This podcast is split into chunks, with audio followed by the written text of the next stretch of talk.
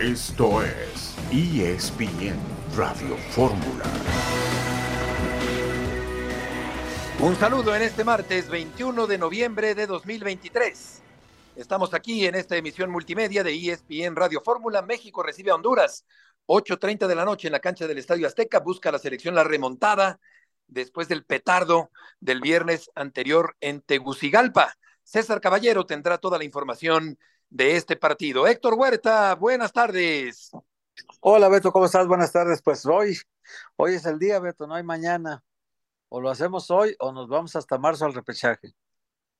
Exacto, quedaría todavía la opción del repechaje, todo con tal de que la selección mexicana no se quede fuera de la Copa América de Fútbol. Atlante contra Universidad de Guadalajara en semifinales de la Liga de Expansión.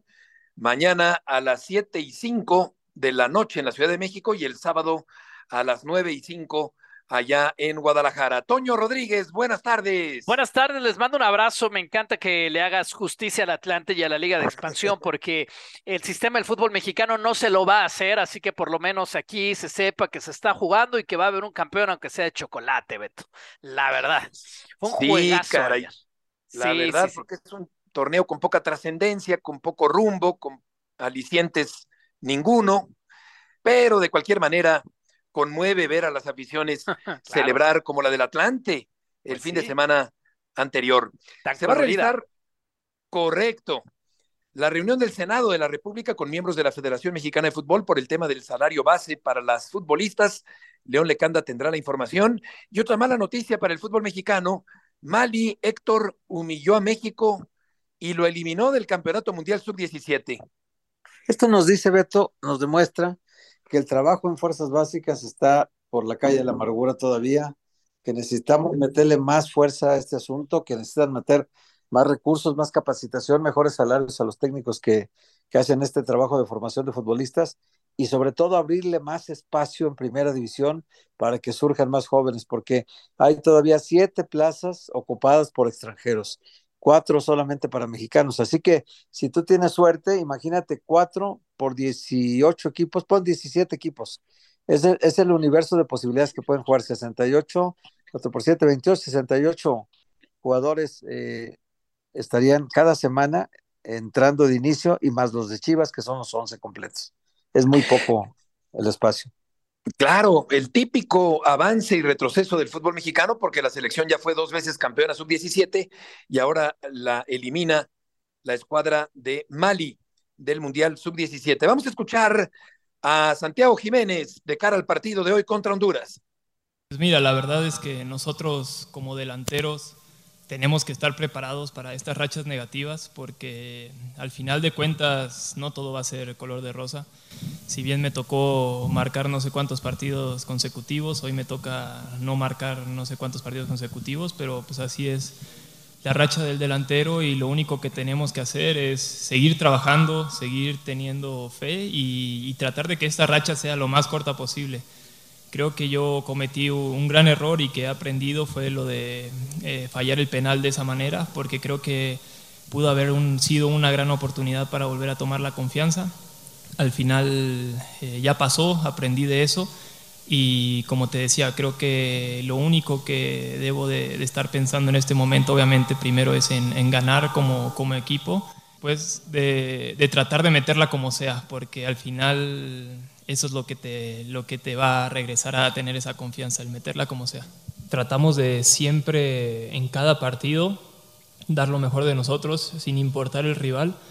Y, y, creo que eso es algo que nos falló con Honduras. Creo que si bien yo creo que, no sé si fue exceso de confianza, pero sí creo que viniendo de hacer un gran partido contra Alemania, por ahí nos la creímos un poco y dijimos que somos muy buenos y en realidad nos dieron un, un, golpe de autoridad allá en su cancha, ¿no?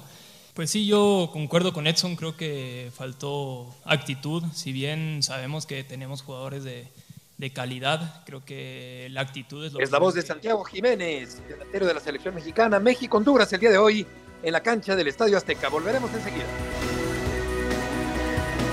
De regreso, Toño, tendremos también información del NFL el día de hoy aquí en el programa.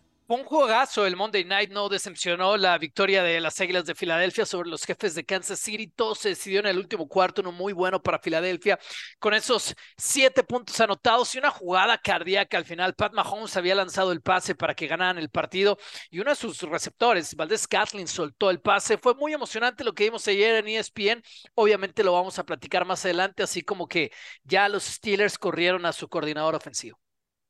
Correcto, Toño, en la clasificación del Campeonato de Europa, allá en el Viejo Mundo, Grecia y Francia están empatando a uno. Francia, que es favorita eh, para la Euro de Alemania, eh, junto con países como Alemania, como Inglaterra, Países Bajos va ganándole 4 por 0 a Gibraltar, Croacia y Armenia.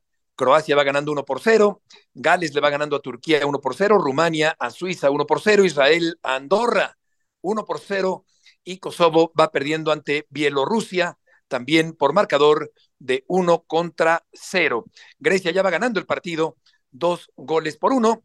Y con respecto a Santiago Jiménez, eh, pues habla de esa falta de actitud que es eh, pues totalmente incomprensible, inaceptable. Héctor, en futbolistas profesionales, después de un buen partido frente a Alemania, ¿cómo es posible que falte actitud para ir a Tegucigalpa a tratar de ganar a una de las, en teoría, peores selecciones hondureñas en mucho tiempo. Pues lo dijo Santi Beto, que después del resultado de Alemania se la creyeron y, creían que eran muy buenos y ahora les demostró eh, con un golpe de autoridad, dice él, que les dio el equipo de Honduras, pues nada más jugando bien, jugando a lo lógico, eh, aprovechando las condiciones del local y, y, teniendo una mayor determinación para ganar el juego. Beto. Yo creo que la actitud tiene que ver con eso, con la determinación que tú salgas a enfrentar un partido y con la actitud que te que representa el conjunto de voluntades sumadas para que el equipo tenga una fuerza común, ¿no? Que es que es el grupo. Entonces México no lo tuvo, Honduras sí lo tuvo y ahí está la diferencia. Ahora, en el caso del goleador Santi Jiménez que dice que estaba en una buena racha y luego falla un penalti y luego ahora está en una mala racha goleadora, aquí la duda es para el Jimmy Lozano, ¿qué hará? ¿Le dará el apoyo y lo volverá a poner de titular o le quitará el apoyo y lo dejará en la banca. Esa es la duda que hay que ver en la noche que resuelve el Jimmy Lozano. Yo creo que va a poner a Martín de inicio en el partido del día de hoy. Por lo pronto, eh, yo creo que no se juega el puesto Lozano el día de hoy porque aún perdiendo, todavía tiene la oportunidad del equipo mexicano de avanzar a la Copa América en el repechaje de Texas del año que viene, pero por lo pronto vamos a escuchar a Jaime entrevistado por Roberto Gómez Junco.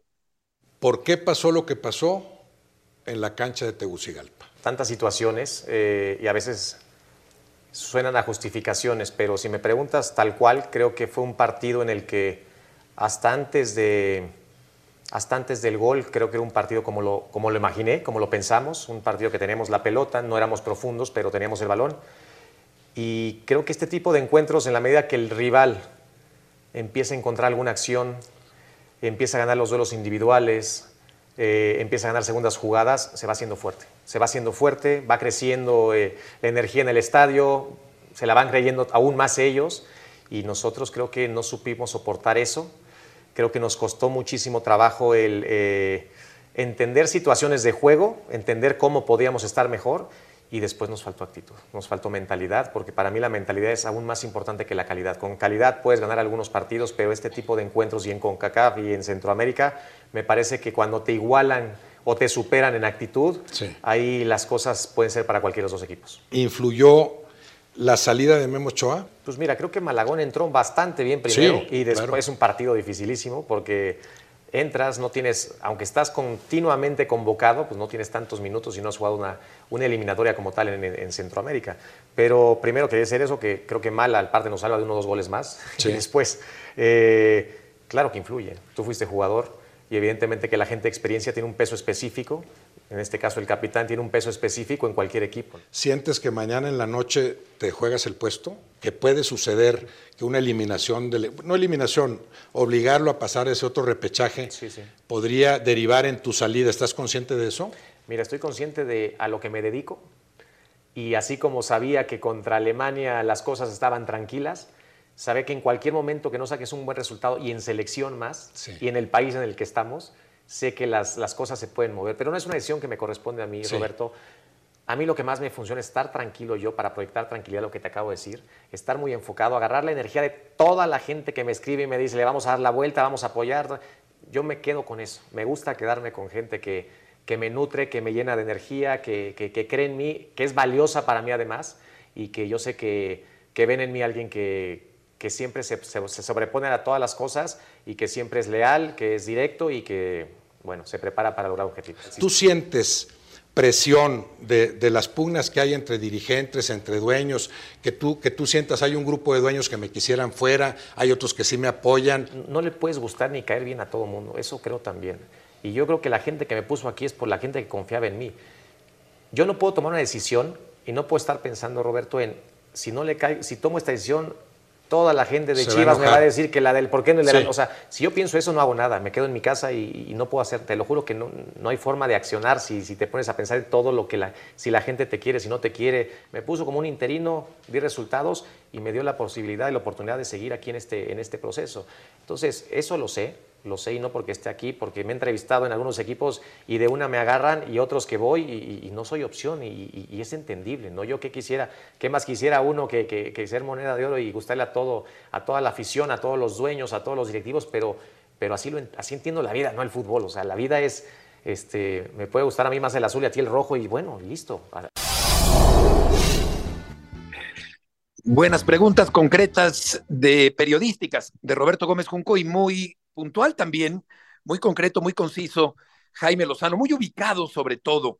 Se supone, Toño, que la mentalidad del futbolista mexicano ha mejorado, que se ha fortalecido, pero de pronto van a Honduras y resulta que falla la mentalidad. Sí, yo no estoy tan seguro que haya mejorado la mentalidad del futbolista mexicano. Creo que eso es algo cíclico. De repente hay buenos momentos, de repente hay más calidad, pero así como una base tan sólida, yo creo que no tanto. Hay jugadores de mucho carácter. Edson Álvarez juega en la mejor liga del mundo, pero después, ¿qué pasa en selección nacional? Y lo mismo de Santi Jiménez, yo siempre lo voy a defender, creo que tiene que ser casi, casi Santi 10 más por lo que está jugando, yo sé, él no está en la liga, él no está en la Premier, pero igual está en Europa haciendo goles, siendo goleador de su liga y eso ya quisiéramos cualquier posición, pero tampoco es que sea ese super rendimiento, entonces yo, yo no sé si esa mentalidad se realmente va a la alza. Eh, y a ver, Beto, yo me imagino un escenario bastante real, avanzadito el primer tiempo, avanzadito el segundo tiempo en el que México no tenga el resultado. Hubo presión en Tegucigalpa, el mismo Estadio Azteca los va a presionar y el mismo Estadio Azteca los puede abuchear. Y ni modo, aquí no es de apapachar, la afición tiene derecho a hacer absolutamente lo que les venga en gana de exigir, porque así consume, entonces tiene todo el derecho a, exigirle, a exigirle perdón, a la selección nacional. Y si ya el reto mental fue grande en, en Honduras, que te abuchen en casa puede ser todavía más grande. Ojo con eso. Sí, incluso he llegado a pensar, Héctor, que el problema del futbolista mexicano no pasa tanto por la falta de mentalidad, sino de concentración en algunos partidos importantes. Sin embargo, ahora, eh, según escuchamos a Jaime Lozano, eh, esta actitud, este compromiso, esta mentalidad han fallado en un partido contra Honduras, como no falló la mentalidad contra Alemania, y hoy tiene que rescatar recuperarse, remontar, aunque tiene la tablita de salvación del repechaje del año que viene. Creo que el sistema de competencia de México hace al futbolista irregular, Beto. Sabes que haciendo poco consigues objetivos. Entonces el sistema de competencia que premia, lo hemos dicho muchas veces, la mediocridad, eh, hace también que el futbolista se vuelva muy cómodo y entonces eh, que a la hora de asumir responsabilidades mayores que no tienen que ver con el sistema de competencia mexicano, entonces ahí es donde empieza el contagio de esta inconsistencia, ¿no? Uno a otro se van contagiando hasta que llega un momento en que a la falta de liderazgos exhiben un rendimiento inconsistente, irregular de una selección en, total, en su totalidad, ¿no? Entonces, eso es lo que creo que nos pasa a veces, que tú dices, caray, ¿cómo pueden jugar de esta manera contagiados para bien contra Alemania y pueden jugar de esta otra manera contagiados contra Honduras, ¿no? Para mal. Entonces, ¿qué ocurre? Que es normal, pues tú ves al equipo más mexicano, Chivas, en la final contra Tigres, cómo puede dar un primer tiempo como lo dio y cómo puede dar un segundo tiempo como el que también lo dio, ¿no? Dos caras de una misma moneda, eh, diametralmente opuestas una de otra, en el mismo partido, ¿no? Ya no digamos en el mismo torneo. Y ese es el fútbol mexicano. Derivados todos Exactamente. son hijos del sistema de competencia mediocre. Sí, totalmente de acuerdo. Y otra cosa interesante es que sabe perfectamente bien dónde está parado. Es decir, su perfil, él dice que su ego es bajito, y sí, efectivamente, Toño, el perfil de Lozano y, y el ego es bajo, es un hombre muy ubicado, Sí, más allá de que así. nos guste. Sí, más allá de que nos guste su trabajo o no, o que si los naturalizados o no, o que si la alineación del otro día o no, o si quita hoy a Jiménez y mete a Martín, o si quita a Orbelín Pineda, o si mantiene a Balagón en lugar de Ochoa, en fin, creo que lo que tiene es claramente una ubicación que le permite no volarse y saber perfectamente los riesgos que corre sentado en esa silla. Es un tipo súper sensato. Después va a tener que De aprender mucho porque está comenzando su trayectoria en un nivel como este. Para lo que había dirigido Jimmy, a lo que está dirigiendo ahora en cuanto a, a presión, hay un Sí, mundo claro. de diferencia, pero está Así bien. es. O sea, los campeones del mundo pusieron un técnico interino y son campeones del mundo. No digo que México lo vaya a hacer, pero creo que ese proceso vale la pena respetarlo. Si fuera por mí, lo dejaría ya firmado hasta el 2026. No lo vas a quitar por dos partidos cuando todos sabemos que el problema es mucho más trascendente que el técnico de la selección. A este hombre, ya tenemos a alguien sensato, eso es para ponernos felices. A este hombre sensato, déjenlo ser y déjenlo trabajar. Yo pensaría que sí, pensaría lo mismo. Tuca Ferretti, por cierto, que levantó la mano eventualmente para apoyar ahí en la selección mexicana. Lo comentaba Héctor Huerta también el día de ayer. Vamos a escuchar la segunda parte de la entrevista de Roberto a Jaime Lozano al volver en esta tarde de martes en ESPN Radio Fórmula.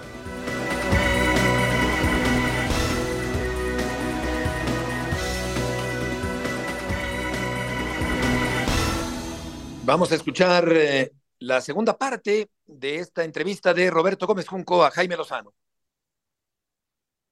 No ha recibido ninguna imposición, condicionamiento con respecto a ningún jugador. Tú no pones a ninguno del que tú no estés convencido que es de nivel de selección nacional. Merece jugar ahí. No, nadie. De Mira, todos. y, he escuchado algo ahí de, de que se imponen o se imponían. O, Sí. Mira, yo ni en Gallos, ni en Gallos Blancos sub-20 me decían tiene que jugar, afortunadamente.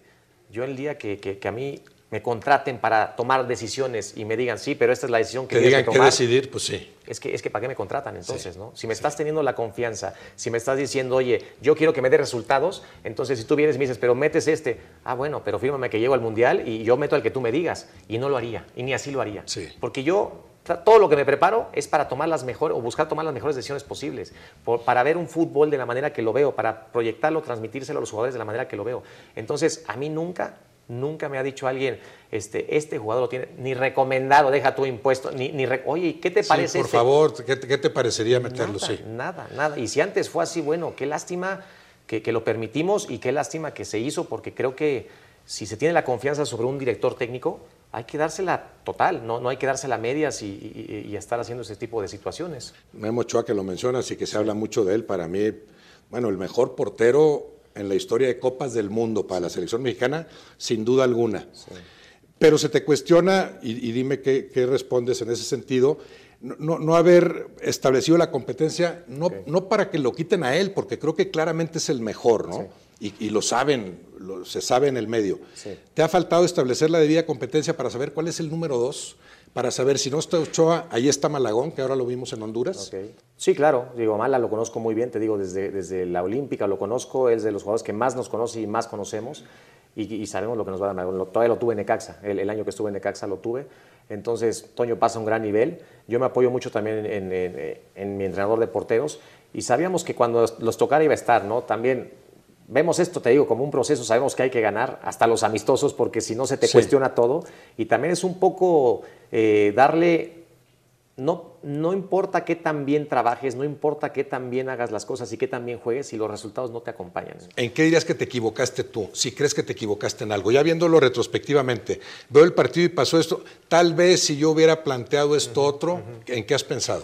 Planeamos algo, pero en una situación donde el jugador Sí, decide mal, sí, híjole, es muy fácil, ¿no? Y no quisiera meterme en eso de que, bueno, Sí. este jugador conmigo lo ha hecho bien de 20, 19 y, y le tocó equivocarse, bueno, Sí. son seres humanos, son jugadores y lo he visto jugar en, en su equipo y lo hace muy bien, el, el 95% de las veces, pero son, somos seres humanos y les tocó fallar y les tocó equivocarse. Y yo también me equivoqué, claro que en la victoria todos nos subimos y en la derrota soy el primero. Soy el primero en tomar mi responsabilidad con mi cuerpo. Tengo que decir, ¿qué pudimos haber hecho mejor? ¿Qué pudimos haber hecho mejor? Lo intentamos de verdad. E, ese mindset de decir, vamos contra el mejor Honduras de la historia.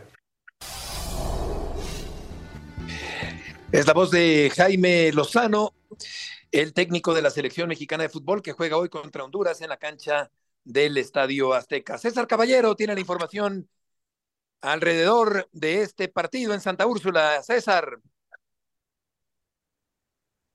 Hola Beto, ¿cómo te va? Qué gusto saludarte. Estamos aquí a las afueras del centro de alto rendimiento donde la selección mexicana eh, descansa, afina los últimos detalles antes de partir rumbo a la cancha del Estadio Azteca, lo, harán alrededor de las seis de la tarde para estar llegando entre seis y media, seis cuarenta, hay que recordar que es la hora del tráfico, entonces no va a estar tan sencillo, sin embargo, no habrá mayor problema. El ambiente aquí a las afueras del CAR se nota tranquilo, hemos visto que se acercan algunas personas simplemente a, a por boletos de cortesía y ese tipo de situación, pero en general está muy tranquilo y también lo que hay que ver es qué es lo que va a presentar Jaime Lozano esta noche pasan eh, ya de las 3 de la tarde en la Ciudad de México y me han confirmado un par de fuentes que todavía no entregan la alineación a los futbolistas. Los jugadores todavía no saben quiénes son los 11 que eran de inicio esta noche frente al conjunto hondureño en este partido que es fundamental para llegar directamente a la Copa América de 2024. Sin embargo, hay unas cosas que ya vamos sabiendo, que están ido filtrando. Luis Malagón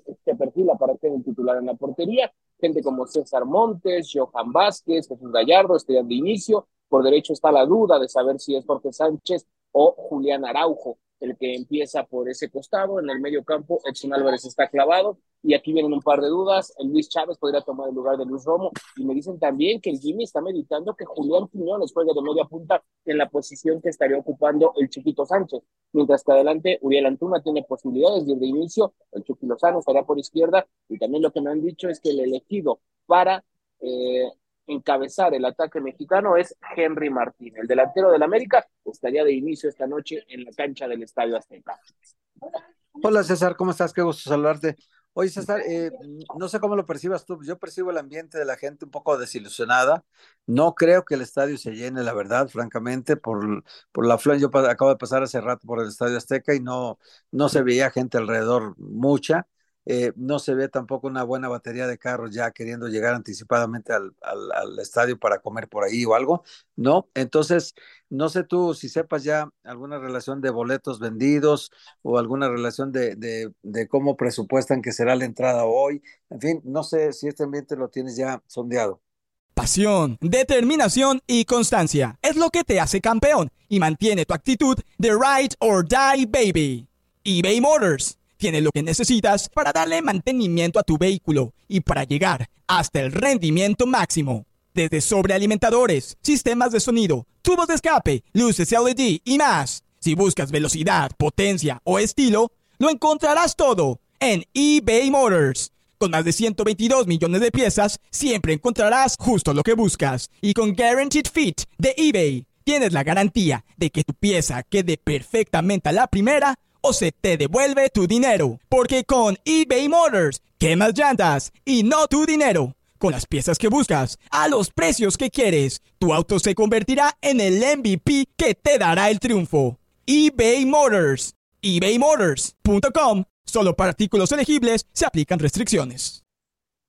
Héctor, querido, ¿cómo estás? Qué gusto saludarte. Mira, eh, lo que sabíamos hasta ayer en la noche, que estuvimos en el Estadio Azteca y hablamos con las autoridades del inmueble, es que ya iban más de 40 mil boletos vendidos, rozaban los 43 mil boletos ya vendidos para este encuentro ante la selección de Honduras. Incluso también estaban poniendo en promoción algunos boletos de los que todavía quedan. Hay algunas eh, dinámicas de dos por uno la intención de los organizadores es que la selección esté acompañada de su gente, que la afición se haga presente, pero por supuesto el resultado del viernes por la noche anterior no suma en absolutamente nada. Te digo, van 40 mil boletos vendidos, estamos hablando de la mitad del Estadio Azteca, yo creo que la entrada va a oscilar en esa cifra, por encima de la mitad, tampoco va a llegar al lleno, pero bueno, ojalá que la gente que vaya lo pase bien, se divierta, se comporte también, ya sabemos que este tema de omitir el grito homofóbico es importante exactamente. Entonces, y ojalá se dio un buen partido de fútbol y mucho respeto en las tribunas. Hay que recordar también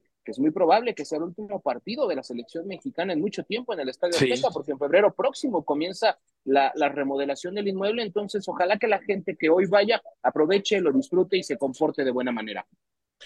Qué, qué, importante tocar ese punto del buen comportamiento. Y Malagón, yo creo que seguramente en la portería, pues es el número dos. Eh, Martín, yo creo que tomará el, el, eje del ataque. Y la duda que nos comenta César es si Quiñones arrancaría el partido. César, muchas gracias por la información. Saludos, excelente tarde. Igualmente, buenas tardes. Y del lado hondureño, Marcelino Fernández. Marcelino, gusto saludarte. Saludos, Heriberto, amigos de ESPN Radio Fórmula. Pasado el mediodía de este martes, la selección de Honduras ya regresó a la capital mexicana después de aterrizar aquí y montar su base en Xochitepec, Morelos, para contrarrestar los efectos de la altura.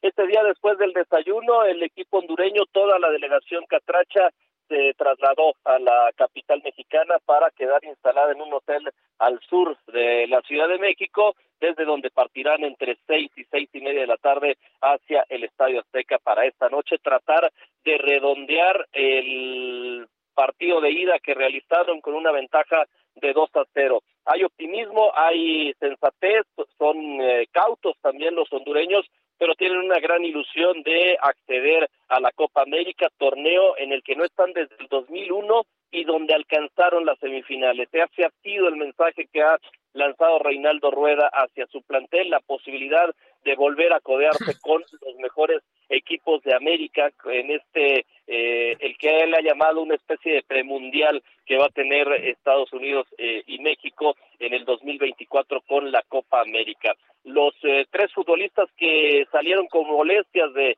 el partido de ida, Luis Vega, Luis Palma y Antonio Lozano, han entrenado con normalidad, están al 100% y serán considerados como titulares esta noche. Quizá Reinaldo Rueda realice un par de cambios en el medio campo para darle mayor explosividad a la posibilidad del contraataque, incluyendo a Albert Ellis por el lado derecho y Alex López eh, en el centro, en lugar de Edwin Rodríguez y Rigoberto Rivas, que tuvieron participación de inicio en el partido de ida. Estas serían quizá las dos modificaciones. El resto de la alineación de Honduras sería la misma que se presentó en Tegucigalpa el pasado viernes. Marce, un abrazo en lo que dices de los posibles cambios para ser más explosivos en contragolpe y por lo dicho por los hondureños después de la victoria. Entonces, ¿se, se puede pensar en, en lo predecible que Honduras va a salir más bien a cuidar esa ventaja?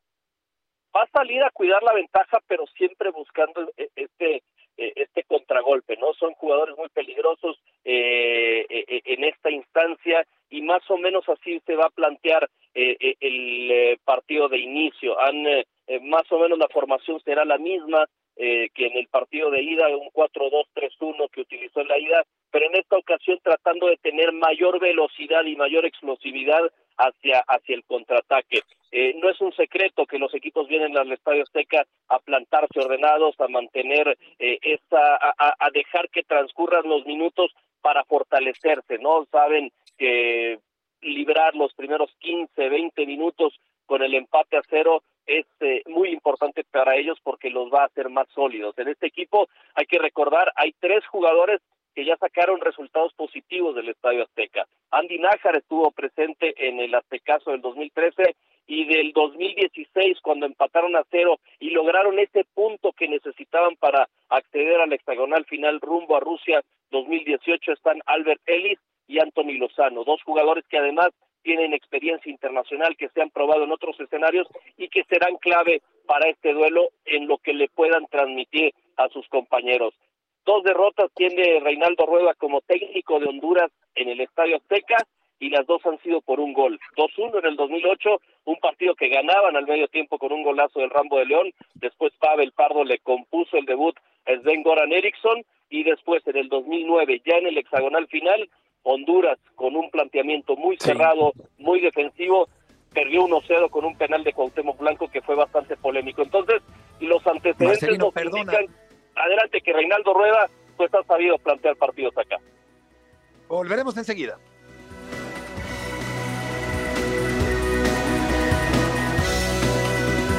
Estamos de regreso en esta tarde y yo eh, pensaría que el equipo de Honduras eh, va a ser muy cauteloso, Héctor, en la cancha del Estadio Azteca, después de la ventaja de 2 a 0 que tiene en el marcador después del partido de ida. Sí, pero el manejo de emociones de un partido como este, Beto, donde vas ganando 2-0 y sabes que el, el, el, local te tiene que atacar y tú lo puedes contragolpear, con jugadores además como, como este Luis Palma que juega en el Celtic, que acaba de meter gol en Champions, que anda motivadísimo y que hizo un partidazo en la ida. Eh, tienes el contragolpe con él, que es muy hábil, muy escurridizo, y, y a Jorge Sánchez le hizo ver su suerte. Y tienes ahora a Ellis también, Albert Ellis, que va a entrar de, desde el principio. Es un gran contragolpeador este muchacho, muy veloz y muy desequilibrante al frente. Y tienes al Choco Lozano para meter los goles. O sea que es muy peligroso Honduras así, planteado el partido así, con, con el control emocional del juego, como lo tiene ahorita con el 2-0. Y si nos hace un gol primero, Beto, se va a complicar la cosa muchísimo. ¿eh? Ya lo creo, se pondría muy complicado el panorama, Toño, para el equipo mexicano. Se pondría muy, muy complicado, sí, eh, porque este equipo no pudo resolver en Honduras con un poquito de fútbol. Ya no digamos que México tuvo ese volumen y que es un tema de contundencia, fue un tema sí de carácter, sí de personalidad, todo se desprende de ahí, pero de fútbol principalmente para la selección mexicana. Es recuperar la memoria, el tema es que no es tan lejano recuperar esa memoria, apenas es la fecha FIFA pasada y lo pueden hacer, pero yo, yo creo que el escenario de tener al Estadio Azteca en contra puede ser un factor me imagino a la gente ilusionada los primeros 20 minutos, media hora, pero después no va a haber mucha paciencia. Pero bueno, hay jugadores de calidad, ¿no? Igual la historia puede ser completamente distinta. Un gol temprano claro. de México, alguien que venga con, con, una buena jugada, encienda las cosas y Honduras entonces va a saber en dónde está parado, porque sigue siendo el Azteca, sigue siendo la altitud de la Ciudad de México y sigue siendo un equipo con más calidad hombre por hombre. Cambiando de tema, eh, la Liga MX femenil logró frenar por el momento el dictamen sobre el salario base en el Senado. Y León Lecanda tiene la información. León. Beto, buenas tardes. Saludos a todos en ESPN Radio Fórmula. Hace apenas unos momentos terminó la primera mesa de trabajo entre las comisiones de trabajo y previsión social, así como igualdad de género del Senado de la República y los representantes de la Liga MX femenil, de la recién creada Liga de Softball Profesional Femenil en México y otros representantes que están participando justamente para, de una u otra manera, llegar al mejor acuerdo posible con miras a crear condiciones equitativas de trabajo entre las y los deportistas profesionales en el país. Beto, no es que se haya echado para atrás o frenado, este es un dictamen que ya aprobó el Senado de la República con propuesta de ley. Se va a dar un plazo de 180 días para que entonces sí se haga parte ya de la Ley Federal del Trabajo en México y en este plazo de seis meses es donde van a continuar todas las reuniones y mesas de trabajo en las que se van a establecer los criterios para ver de qué manera se puede llegar a un buen acuerdo, ¿no? En donde no se note, digamos, un intervencionismo del gobierno que pudiera poner en riesgo a la propia Federación Mexicana de Fútbol ante la FIFA por las regulaciones tan estrictas que tiene y al mismo tiempo que establezca todas esas medidas para garantizar que las deportistas profesionales, no solo jugadoras de fútbol, puedan tener mejores condiciones laborales. Oye, León, justo te iba a preguntar eso, porque aquí no es cosa que los senadores o los diputados sepan las reglas de la FIFA, pero también las reglas de la FIFA se imponen a muchos gobiernos y ya se ha demostrado que cuando hay intervención directa del gobierno sobre el fútbol, la FIFA de inmediato suspende a esa federación eh, de todos los torneos internacionales. Entonces, aquí hay que ser muy cuidadoso con esa parte. Y luego, por el otro lado, también, Leo, no sé si lo percibas igual, el hecho de que los senadores digan, hay que por igualdad, equidad, lo que tú quieras, vamos a, a igualar el salario de las futbolistas con los futbolistas. Pues esto es prácticamente imposible en este momento, imposible. Y hasta podría eh, alimentar la tentación de algunos dueños que no quieren el fútbol femenil, que les está costando dinero y que podrían hasta retirar sus equipos si los obligan sí. a pagarle igual hombres, ¿no? Eso es correcto, lo que me preocupa correcto. Esto, ¿no? Totalmente, Héctor, y esa es la primera preocupación que surgió en el ámbito periodístico, entre los aficionados, por supuesto, entre los dueños que son quienes ponen su dinero, pero en realidad se trata de crear un salario base. Eh, y ese salario base no lo puede crear ni las ligas profesionales, ni tampoco el Senado de la República. Tienen que ser la eh, Secretaría del Trabajo y Previsión Social, la Comisión Nacional del salario base, que establece también el salario mínimo en México, la, eh, diferentes comisiones u organizaciones que forman parte tanto a nivel gobierno como iniciativa privada, que son las que van a tratar de crear estas condiciones. Ahora, una de las preguntas esenciales era, y se las hicimos a los senadores y a la propia Mariana Gutiérrez, la presidenta de la Liga MX, es cuál es ese salario base, o sea, cuál es el estándar, ¿no? Un aproximado. No lo pudieron expresar porque dicen que no les toca a ellos decidirlo, pero no es tanto de decir, bueno, si André Pierre Gignac gana 150 mil dólares al mes, pues todas las jugadoras van a tener que ganar lo mismo, porque eso es imposible. Eh, eh, desde todos los puntos de vista es imposible. Sí crear un salario base a partir del cual pueda haber buenas condiciones de, del desarrollo, el desempeño de la práctica profesional del deporte, sea este béisbol o softball, eh, fútbol, baloncesto, etcétera, ¿no? Y en este caso, es importante mencionar lo que decías del intervencionismo del gobierno. Hay que ser muy cuidadosos y eso el Senado, o al menos estas comisiones que están formando parte el día de hoy, lo entendieron por, la, digamos, la propuesta de la Liga MX de decir, a ver, o sea, Indonesia, que está organizando ahora mismo el Mundial eh, en, en su país, lo perdió durante un par de semanas ante la FIFA por una suspensión provisional precisamente por intervención del gobierno. Y otros países suspendidos han sido Irán en el 2006, Camerún en el 2013, Nigeria en el 2014, Kenia en el 2021, casos de países africanos o del Medio Oriente. Y entonces sí es peligroso, ¿no? Hay que saber cómo y en qué momento se puede decidir y para eso se ha dado el plazo de 180 días. Sí, el piso parejo es inaplazable y es lo justo, pero el problema yo creo que no es la iniciativa que es plausible, sino su inviabilidad. O sea, el mercado del fútbol varonil es mucho más grande que el femenil. Yo creo que este cambio se debe hacer poco a poco. Y decía Mariana León que peligraba la sede del Mundial de México. Yo creo que, que para nada. Eh, es un negocio gigantesco que la FIFA no pensaría ni remotamente en dejar escapar en México. Eh, pero, ¿qué hay con respecto a eso que mencionó de que peligraba la realización del Campeonato Mundial de Fútbol en 2026? Sí, Beto, lo que sucede es la redacción de, la Ley Federal del Trabajo. Es decir, cuando se incluya eh, lo que hoy se está conociendo como este eh, dictamen, digamos, ¿no? De, de que, que, es el proyecto de decreto, ¿no? Por el que se reforman y adicionan las disposiciones a la Ley Federal del Trabajo en materia de las personas que trabajan en el deporte profesional y lo nombran personas porque tratan justo de encontrar esta igualdad de género entre hombres y mujeres. Hay que, o digamos, la Liga MX femenil, la Liga de Softball eh, femenil, donde estaba Horacio de la Vega, el presidente de la Liga Mexicana de Béisbol, presente el día de hoy, pues hacían énfasis en eso, ¿no? En decir, a ver, hay que ser cuidadosos en cómo se redacta esta, esta reforma de la Ley Federal del Trabajo, porque si la FIFA percibe que hay un intervencionismo del gobierno, entonces sí puede venir una suspensión para la Federación Mexicana de Fútbol y con ende poner en riesgo esa Copa del Mundo del 2026 o el deseo de México de ser sede del Mundial Femenil del 2027 de la FIFA. Eh, es por eso que estas mesas de trabajo, digamos, el día de hoy, eh, yo me quedo con la sensación, después de haber escuchado durante una hora y media la deliberación entre senadores y representantes de las ligas profesionales femeniles en México, me quedo con la sensación de que van a avanzar en estas mesas de trabajo con el fin de encontrar soluciones. Entre las propuestas muy importantes hay que mencionar, Beto, el que las jugadoras profesionales vengan y formen parte de estas reuniones de trabajo, incluyendo la Comisión Nacional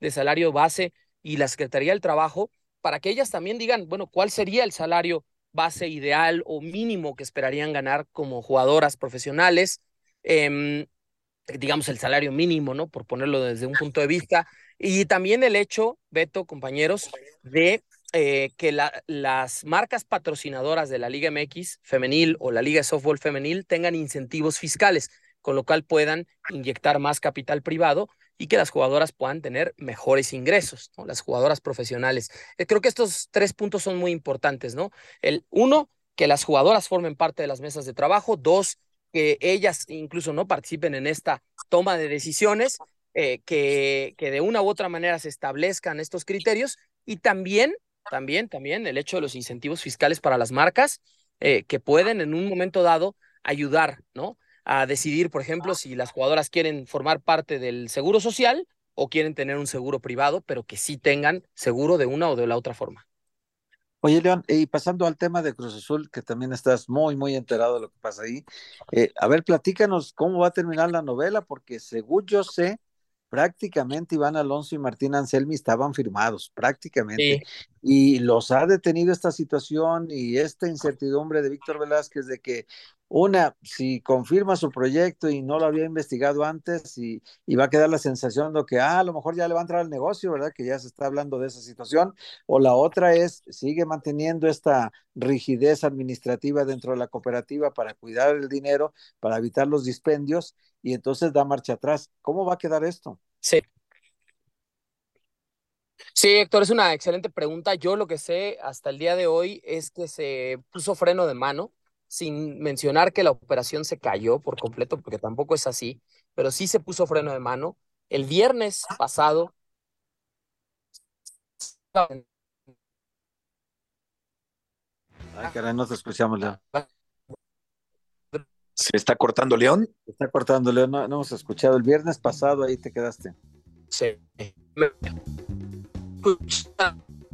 No, no se escucha. Vamos a, vamos a recuperar la comunicación con, con León, pero Dice que no se ha caído. Del, el viernes pasado ah, hubo alguna reunión y eso es importante saberlo, Beto, porque caray, tenían ya el pastel totalmente metido al horno, Beto.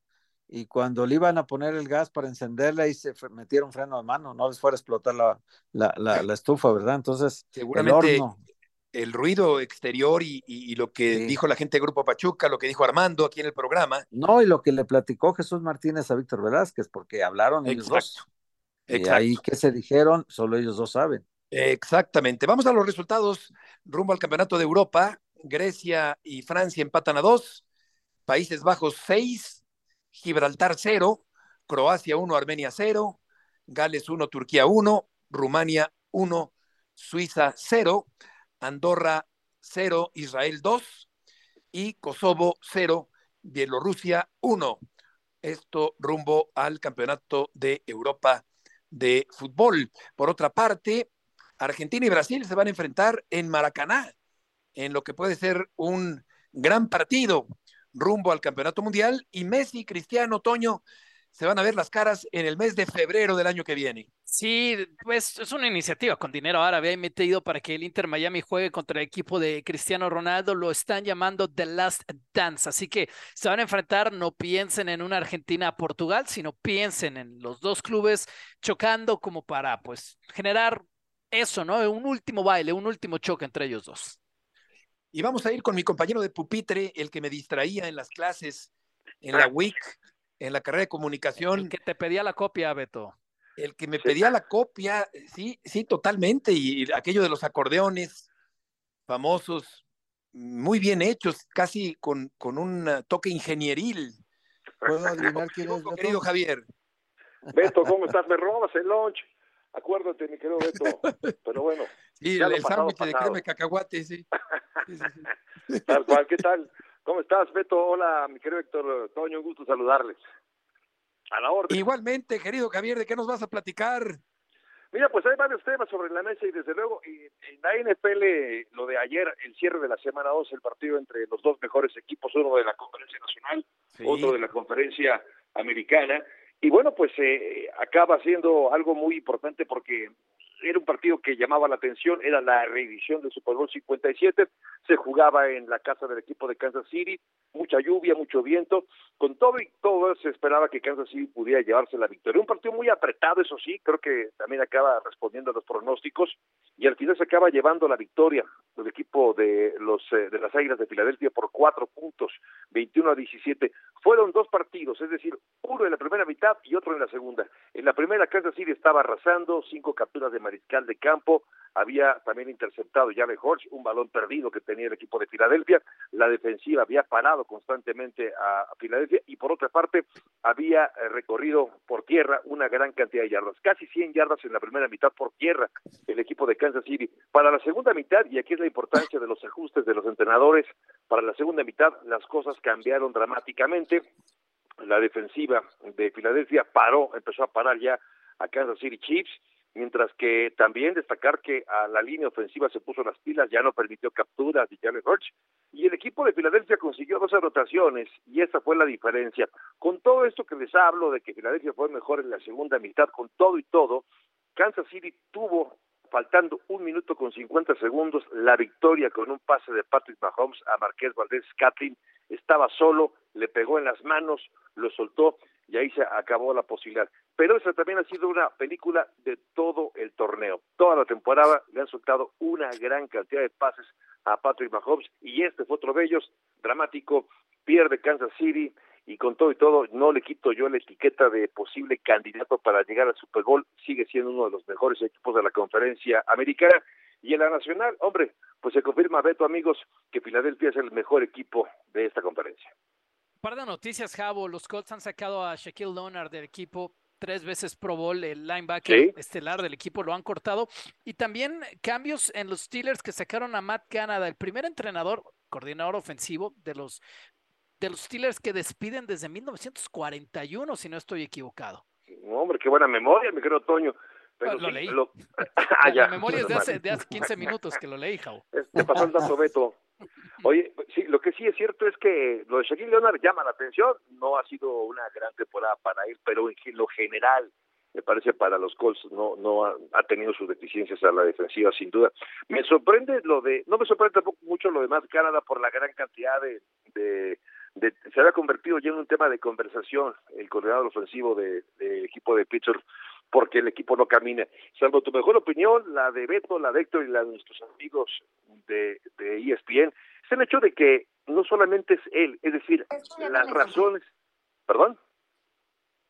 Ah, he escuchado ahí por ahí el ruido. Decía yo acerca de lo que pasó durante la temporada, tiene que mucho que ver no solamente con, con Matt Canada, sino la falta de talento en la ofensiva. Kenny Pickett lleva dos pases de touchdown desde el primero de octubre.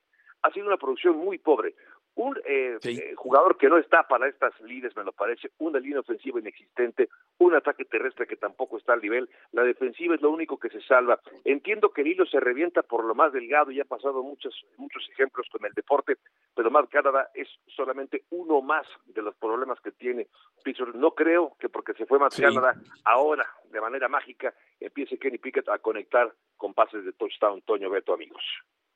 Javier, muchas gracias por tus aportaciones del día de hoy. Abrazo a los tres. Cuídense. Buenas tardes. Igualmente, compañero. y una buena noticia para el América, para la liguilla. Diego Valdés ya se está recuperando, ya participó en un amistoso con el América, aunque claro, antes viene el famoso play-in el jueves, San Luis León y Santos contra Mazatlán. Y estamos llegando al final. Gracias, Héctor Toño. Buenas tardes, que les vaya muy bien. Gracias, Toño. Un abrazo. Buenas tardes.